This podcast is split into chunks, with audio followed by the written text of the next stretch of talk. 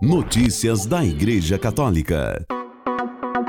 Segunda-feira, 8 de janeiro de 2024, hoje é dia de São Máximo, o Bispo. O Papa Francisco diz que o batismo nos torna filhos de Deus, é um novo nascimento. Reportagem de Túlio Fonseca do Vatican News.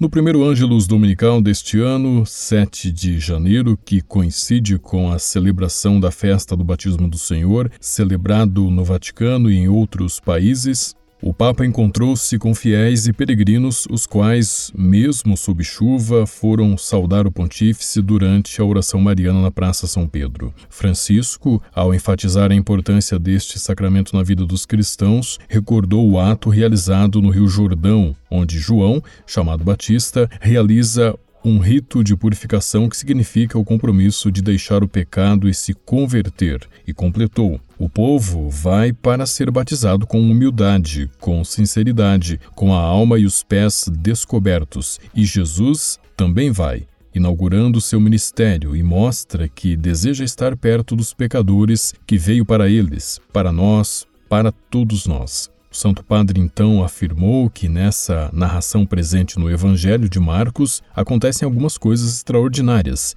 João Batista diz algo incomum, reconhecendo publicamente em Jesus, aparentemente igual a todos os outros, alguém mais forte do que ele, que batizará no Espírito Santo. Então os céus se abrem, o Espírito Santo desce sobre Jesus como uma pomba e do alto a voz do Pai proclama: Tu és o meu filho o amado, em ti pus a minha confiança. Tudo isso, se por um lado nos revela que Jesus é o Filho de Deus, por outro, nos fala do nosso batismo que nos tornou filhos de Deus. No batismo, Deus vem a nós, ele purifica e cura nossos corações, faz de nós seus filhos para sempre, seu povo e sua família, herdeiros do paraíso. Deus se torna íntimo de nós e não nos deixa mais. É importante lembrar o dia do batismo e também saber a sua data, enfatizou o Santo Padre. Pergunto a todos vocês, que cada um reflita: será que me lembro da data do meu batismo? Se não se lembram, quando voltarem para casa, procurem saber para que nunca mais se esqueçam, porque é um novo aniversário, porque com o batismo vocês nasceram para a vida de graça. Agradeça ao Senhor pelo batismo. Agradecemos ao Senhor pelos pais que nos levaram à pia batismal, por aqueles que administraram o sacramento pelo padrinho, pela madrinha e pela comunidade em que o recebemos. Celebrem o batismo, é um novo aniversário, disse o Papa. Antes de encerrar sua meditação, Francisco convidou os fiéis e peregrinos a se questionarem: Estou ciente do imenso presente que trago dentro de mim por meio do batismo? Reconheço em minha vida a luz da presença de Deus que me vê como seu filho amado, como sua filha amada? E por fim, o pontífice pediu a todos os presentes na Praça São Pedro a realizarem um ato concreto. Em memória do nosso batismo, vamos acolher a presença de Deus em nós. Podemos fazer isso com o sinal da cruz, que traça em nós a memória da graça de Deus, que nos ama e deseja estar conosco. Vamos fazer isso juntos. Em nome do Pai, do Filho e do Espírito Santo.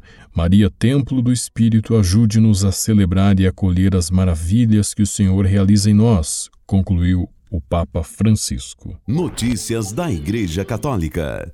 Após o Ângelus de ontem, o Papa pediu a libertação incondicional dos reféns na Colômbia, ele disse que é um dever. Reportagem do Vatican News. O Papa, em seu apelo após o Ângelus da janela do Palácio Apostólico, pede oração pela libertação incondicional de todas as pessoas atualmente sequestradas na Colômbia. Esse gesto é um dever diante de Deus e também promoverá um clima de reconciliação e paz no país. Em seguida, Francisco lança mais uma vez um apelo à paz ao lembrar da Ucrânia, de Israel, da Palestina e do mundo inteiro. O pontífice expressa sua proximidade à República Democrática do Congo pelas inundações causadas pelas fortes chuvas que na semana passada causaram pelo menos 300 mortes e o desabamento de quase 44 mil casas, segundo dados oficiais. Há um alerta máximo no país sobre os riscos de epidemia ligados à falta de saneamento e água potável.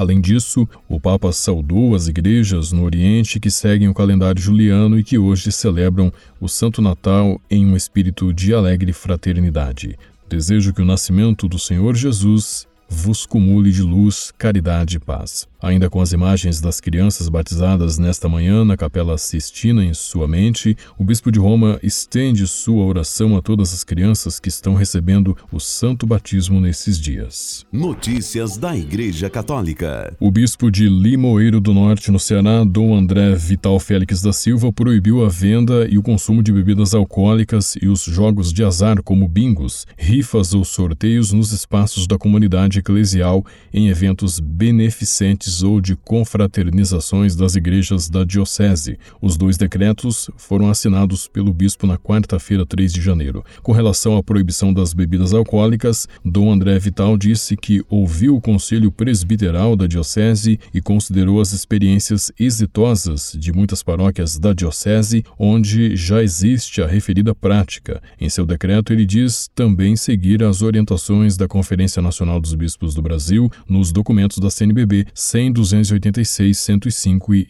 31. Notícias da Igreja Católica. O arcebispo de São Paulo, Dom Odilo Pedro Scherer fez uma publicação no dia 5 de janeiro na rede social X sobre o pedido de comissão parlamentar de inquérito, a CPI, feito pelo vereador de São Paulo Rubinho Nunes do União Brasil para investigar organizações não governamentais e outras entidades que atuam na Cracolândia, região do centro de São Paulo que concentra os usuários de crack. Querem fazer a CPI das ONGs? Pois façam, escreveu Dom Odilo sobre a iniciativa. Cardel disse não querer abafar coisa nenhuma. Dom Dilo pergunta qual a razão de mirar no padre Júlio Lancelotti, que, segundo o arcebispo, não faz parte de nenhuma ONG e atua em nome da Arquidiocese de São Paulo. Na postagem, o arcebispo diz que a Arquidiocese também não é ONG e não recebe dinheiro público, o que a deixaria fora da jurisdição da Câmara dos Vereadores. Notícias da Igreja Católica. A agenda do Papa Francisco para 2024 inclui uma visita à Bélgica e viagens curtas na Itália. Outros destinos, como a sua Argentina natal ou a Polinésia continuam na sua lista de desejos ainda por confirmar.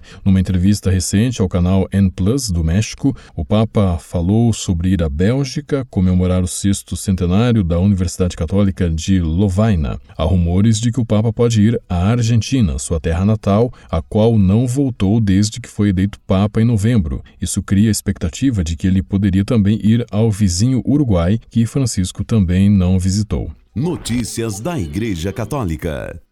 Em meio à confusão gerada pela orientação da Santa Sé sobre bênçãos a uniões homossexuais, o responsável pelo documento criticou os que defendem a mais liberal interpretação, os bispos alemães. O prefeito do Dicastério para a Doutrina da Fé, da Santa Sé e conselheiro teológico do Papa Francisco, cardeal Victor Manuel Fernandes, descreveu a declaração Fiducia Supplicans como uma resposta clara aos planos alemães de formalizar bênçãos litúrgicas a uniões homossexuais, o que é explicitamente proibido pela orientação de 18 de dezembro. Não é a resposta que as pessoas de dois ou três países gostariam de ter, disse Fernandes sobre Fiducia Supplicans em entrevista ao jornal católico alemão Die Tagsport, na quarta-feira, 3 de janeiro. Pelo contrário, é uma resposta pastoral que todos poderiam aceitar, ainda que com dificuldade. A orientação da Santa Sé aceita bênçãos espontâneas a uniões homossexuais e aqueles em relações irregulares, mas sem validade validar oficialmente o seu estatuto